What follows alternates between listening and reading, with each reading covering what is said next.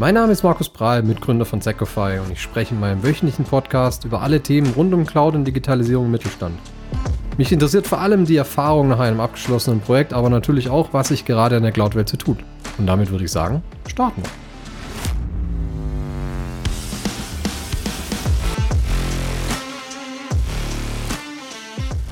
Ja, heute schauen wir uns mal das Thema ja, Cloud Adaption, Cloud Adaption Framework, vielleicht auch ein bisschen Change Management in und mit Cloud-Projekten, die Themen letztendlich an.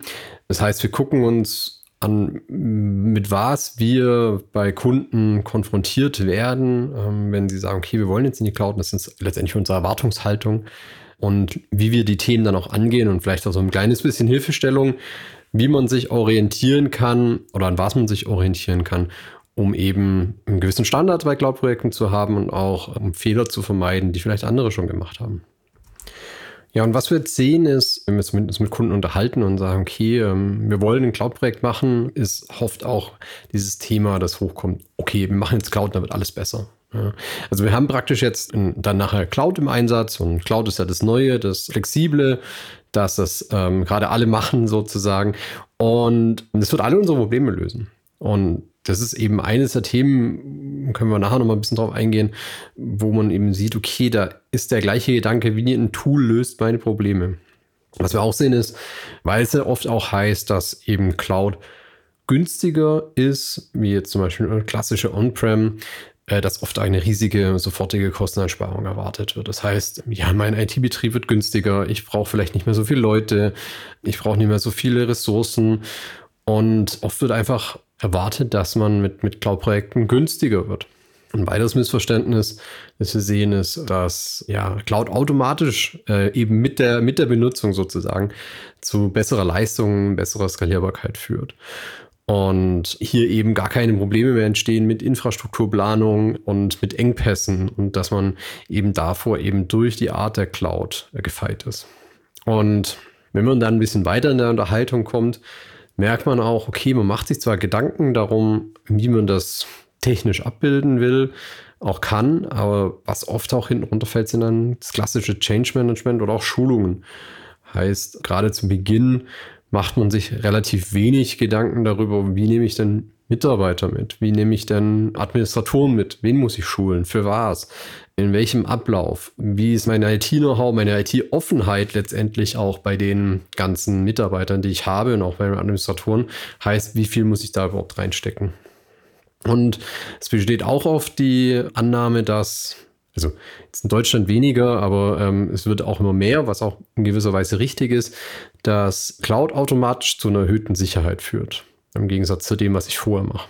Sieht aber hier auch eben, und auch da können wir gleich nochmal drauf eingehen, dass eben unsachgemäße Konfiguration oder eben mit fehlendem Know-how gemachte Konfigurationen ähm, oder vielleicht auch einfach fehlende Sicherheitsrichtlinien im, im Unternehmen dazu führen, dass man eigentlich unsicherer wird, wenn man in die Cloud geht. Und wenn wir jetzt bei, bei Kunden reingehen, mit denen wir Optimierungsprojekte letztendlich machen, das heißt, da ist schon Cloud im Einsatz, vielleicht selber eingeführt, vielleicht mit einem anderen Partner eingeführt und die Kunden kommen letztendlich auf uns zu und sagen, ja, hier, liebe Secofy, lieber Markus, irgendwie funktioniert es nicht so, wie wir es uns vorgestellt haben. Irgendwie ist es, haben wir uns mehr erwartet mit der Migration in der Cloud und jetzt hängen wir an vielen Themen und wir schauen rein, dann äh, greifen wir eigentlich genau die Punkte, die ich gerade gesagt hatte, wieder auf, ja, dass wir oft einfach fehlende Expertise oder Erfahrung haben, was, was Cloud-Integration angeht. Das heißt, Architekturentscheidungen sind vielleicht schlecht gefällt worden. Wir haben Kompatibilitätsprobleme zwischen verschiedenen Systemen äh, und der Cloud-Infrastruktur, wenn wir gerade im Hybrid-Umfeld sind, wo ja die meisten KMUs und Mittelständler letztendlich unterwegs sind.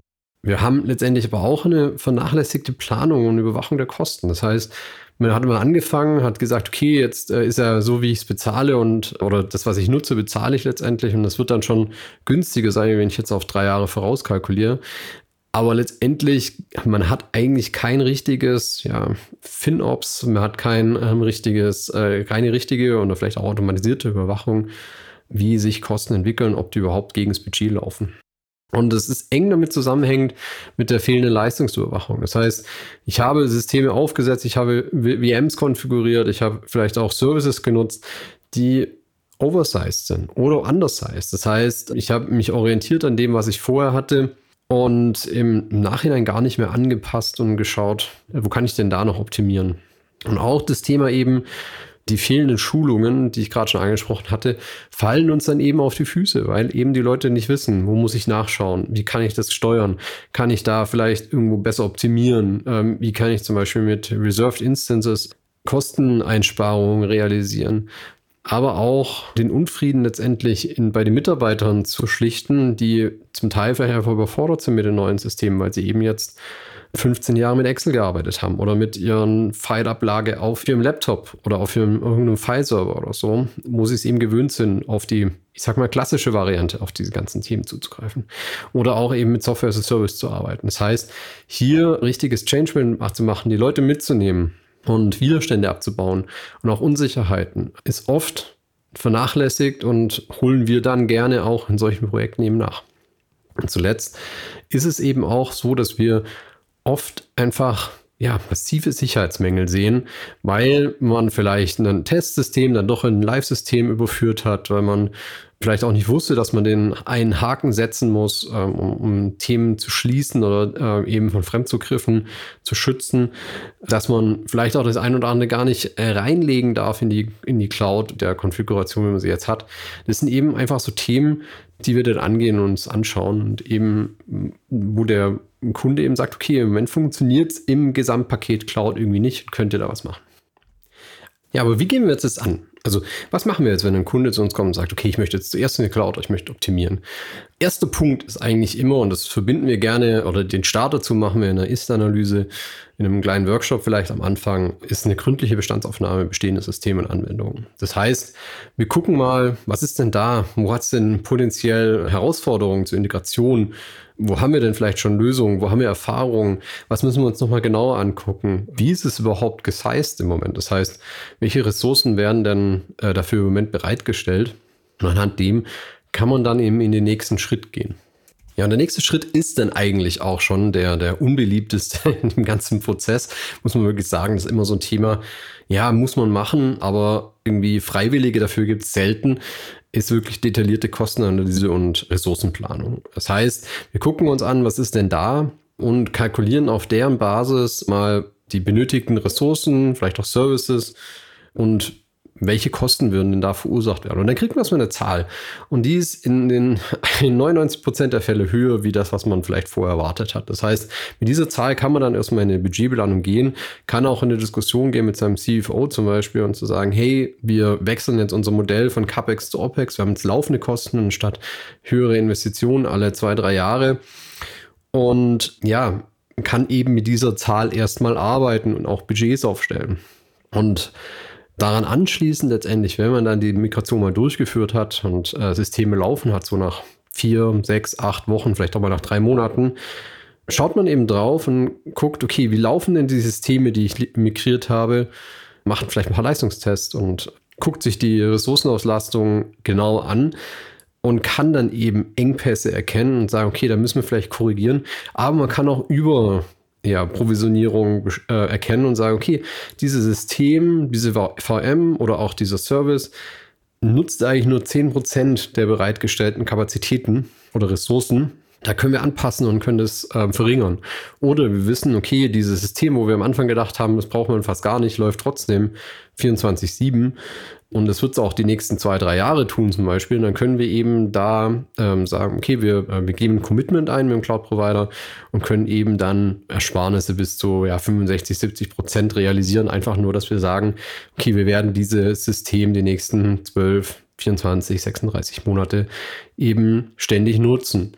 Und parallel eben zu dem Integrations- oder Migrationsprojekt treiben wir dann eben letztendlich das Change Management. Das heißt, wir gucken uns wirklich an, okay, wo, welche Stakeholder haben wir, wo müssen wir mit anfassen, wen müssen wir alles diskutieren und wen müssen wir vor allem alles abholen und vielleicht auch ein bisschen überzeugen und auch ein bisschen Marketing machen eben für die neuen Lösungen. Und da sind wir dann eben dabei zu sagen, okay, einer der wichtigsten ersten Schritte ist, Mitarbeiter zu fördern. Das, das fängt bei den Admins an, die später ja letztendlich die Administration übernehmen sollen und müssen. Zumindest in, sollten sie gut wissen oder verstehen, für welche Infrastruktur sie mit verantwortlich sind und wie die generellen Mechanismen funktionieren. Und natürlich wollen wir aber auch die Mitarbeiter fördern und schulen, weil die natürlich auch das Thema haben, dass die in den allermeisten Fällen, auch selbst wenn man nur die Basic-Systeme, die Infrastruktursysteme migriert, doch irgendwie damit in Berührung kommen. Das heißt auch hier eben das Wissen zu vermitteln, hey, das ändert sich jetzt. Das ist ein anderer Umgang mit, mit IT. Da passieren andere Themen. Du brauchst jetzt vielleicht kein VPN mehr, äh, um auf, auf einen Service zuzugreifen, aber du brauchst jetzt dafür Multifactor-Authentification. Oder es kann auch sein, dass wir dich durch einen Automatismus generell erstmal aus dem System aussperren, weil du jetzt zum Beispiel so oft ein falsches Passwort eingegeben hast. Also einfach solche Sachen mitzugeben, um die Leute zu interessieren, aber gleichzeitig eben auch ihnen die Möglichkeit zu geben, zu verstehen, dass da eine Änderung da ist und was diese Änderung bedeutet. Und was uns letztendlich das ganze Projekt und auch darüber hinaus begleitet, ist eine, eine, umfassende Sicherheitsstrategie. Das heißt, wir gucken uns die ganzen Levels an, Zugriffskontrollen, Verschlüsselung, Sicherheitsüberwachung, also ständig laufend, schauen uns an, okay, wo müssen wir mit Datenschutzthemen rechnen, wo sind denn überhaupt die Sicherheitsrisiken? Und ja, sind dann eigentlich auch relativ schnell bei dem schönen Buzzword Zero Trust. Das heißt, wir gehen erstmal davon aus, dass wir jede kleinste Einheit in irgendeiner Art und Weise schützen müssen. Das heißt nicht wie früher. Ähm, es gibt eine Wand außenrum sozusagen. Wenn man drin ist, kann man sich da frei bewegen, sondern dass wir, wenn es möglich ist, eben Zugriffe nur geben, wenn sie eben gerade benötigt werden. gutes Beispiel dazu sind administrative Zugriffe auf, auf das tiefste des Systems. Auch hier eben nicht ähm, einem Admin jederzeit die Möglichkeit zu geben, zuzugreifen, sondern eben ein, ich sag mal, Request zu machen, automatisierten Request, der dann eben nur zu gewissen Zeiten, vielleicht gepaart mit Multifactor Authentification, dass da administrative Tätigkeiten durchgeführt werden können. Das heißt, hier wirklich sich zu überlegen, okay, wo kann ich denn zusätzlich Themen einschränken, ohne dass ich ähm, aber auch die Arbeitsfähigkeit der einzelnen Leute eben gefährde. Und das ist eigentlich ein Thema, das nicht extra beworben gehört, sondern immer mit, mitlaufen muss und äh, bei jedem IT-Projekt eigentlich ähm, eine der Grundlagen sein muss, wie bekomme ich meine Infrastruktur, wie bekomme ich meine Services, meine Applikationen sicher und kann die letztendlich auch langfristig absichern und auch natürlich langfristig gut, möglichst automatisiert auch überwachen. Aber wenn wir jetzt ein bisschen vorausschauen, ja, wie gehe ich das denn oder wie werde ich das denn in Zukunft angehen und was kann ich, auf was kann ich vielleicht setzen, was wird sich denn auch noch weiterentwickeln? Zuallererst macht es immer Sinn, sich äh, die Cloud Adaption Frameworks von Microsoft oder AWS, zu den zwei großen, gibt es auch von allen anderen Cloud-Providern, anzuschauen. Wir packen jetzt auf jeden Fall mal die Links für den Cloud Adaption Framework für AWS und Microsoft in die Show Notes rein. Äh, könnt ihr euch anschauen gibt einem praktisch nochmal so einen ja, ganz groben Ablauf, äh, wann mache ich was, nach welchem ähm, Standard gehe ich vor, um eben diese ganzen Fallstricke zu vermeiden. Wenn man so ein bisschen vorausschaut, wird man eben aber auch in Zukunft sehen, dass ja, der Anteil der, der Cloud-Migration wächst, ähm, dass Cloud-native Architekturen mehr und mehr eingesetzt werden. Das heißt nicht reine Lift-and-Shift-Projekte und ähm, ich nutze Cloud letztendlich als rein, reine Virtualisierungsplattform, sondern wirklich dass das Themen von Anfang an für Cloud entwickelt sind, dass nahtlose Integrationen da sind, dass, dass man eben da diese, diese Möglichkeiten, die, die man durch moderne Cloud-Infrastruktur und Cloud-Technologie bekommt, auch genutzt werden. Und das wird einhergehen mit einer, ja, einem größeren Blick drauf. Kostenoptimierung ist nach wie vor eben oder das größte Trendthema für 23 jetzt, 2023. Wie optimiere ich Kosten? Wie habe ich einen Blick auf, ob meine Infrastruktur in der Cloud im Budget bleibt? Das heißt, wir werden auch hier einen verstärkten Einsatz von Automatisierungstools und Cloud-Ressourcenmanagement-Plattformen sehen. Das heißt, die mir das überwachen, die mir da gute Reports liefern. Auch hier Microsoft Bordmittel, AWS Bordmittel machen das schon sehr, sehr gut. Gibt aber diverse Tools eben, die da noch oben drauf setzen, falls ich eben ein Multicloud Environment habe, heißt eben eben nicht nur für diese eine Plattform zu sehen, was passiert denn da, sondern eben auf die meisten Plattformen, die ich dann eben mit, mit Cloud-Technologie nutze. Und was wir jetzt schon sehen, ist, dass diese Kostenoptimierungstools, zumindest bei den großen Cloud-Providern und auch bei den, äh, bei den Tools eigentlich auch, direkt mit Empfehlungen mitkommen. Das heißt, die überwachen sehr genau, wie die Auslastung von den einzelnen Systemen und Services sind und geben mir direkt schon Empfehlungen. Hey, du könntest hier zum Beispiel die VM downgraden, ähm, dann sparst du dir x Euro. Oder du könntest hier vielleicht was abschalten oder ähm, hier agieren letztendlich. Und werden wir weiter sehen, dass eben solche Überwachungs- und vor allem Analysesysteme äh, mehr und mehr Einzug und vor allem auch mehr genutzt werden, was man leider im Moment noch nicht so macht. Ich denke auch, dass viele einfach davon lernen, weil eben auch Mitarbeiter Unternehmen wechseln, da äh, vielleicht schon mal das eine oder andere Cloud-Migrationsprojekt mitgemacht haben, dass der, der Demand oder dem letztendlich ein Pull-Prinzip entsteht, um ähm, da ein ordentliches Change Management und ordentliche Schulungen reinzukriegen. Und das wird oft gepaart werden, das sehen wir auch immer mehr, mit vorgefertigten Videos, die ich mir jederzeit wieder anschauen kann, mit, mit Plattformen, wo ich eben einen guten Schulungsansatz kriege. Und da würden wir aber auch trotzdem nach wie vor immer empfehlen, mit direkten, ich sag mal, menschlichen Schulungen, egal ob es jetzt über Teams ist, über Zoom ist oder über, über ähm, vielleicht auch Persönliches vor, vor Ort, dass man hier eben Schulungen wichtiger nimmt. Und ja, ich meine, das Thema Sicherheit ist, ist nach wie vor ein hohes Thema. Ich hatte es schon angesprochen. Letztes Jahr war es noch Trendthema Nummer eins, Sicherheit in der Cloud. Jetzt ist dieses Jahr hinter ähm, Kostenoptimierung auf Platz zwei gefallen, aber dennoch eben sehr, sehr hoher Stellenwert.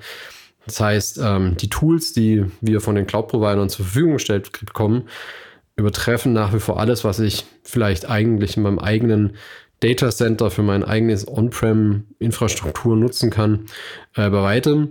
Und wenn ich jetzt lerne, ähm, die eben die Tools, die sich auch ständig weiterentwickeln, gut zu nutzen und eben auch für ähm, die nach und nach für ja, Cloud viel besser angepasst werden, dann kann ich mich da schon sehr, sehr sicher aufstellen. Und ähm, dann stimmt auch wieder die Aussage von vorhin, dass eigentlich die Cloud-Infrastruktur sicherer sein kann, wie das, was ich äh, on-prem mache. Ja, und kommen wir eigentlich zum Schluss. Wenn ihr euch weiter über oder noch mehr über Cloud Adaption Frameworks, über Change Management unterhalten wollt, freue ich mich, wenn ihr mich kontaktiert. Äh, auch meinen LinkedIn-Account findet ihr in den Show Notes.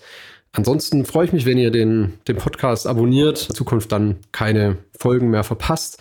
Ja, und ansonsten ja, teilen, Kommentare hinterlassen. Ich gehe gerne in Diskussionen und äh, freue mich äh, über jedes Unternehmen oder jeden ja, Kollegen, mit dem ich mich unterhalten kann, um eben Cloud vor allem im Mittelstand salonfähiger zu machen und eben hier Ängste zu nehmen und ähm, ja, mit euch hier zusammen zu sprechen und zu schauen, wo wir hinkommen. Und bis dahin, bis zur nächsten Folge oder bis bald.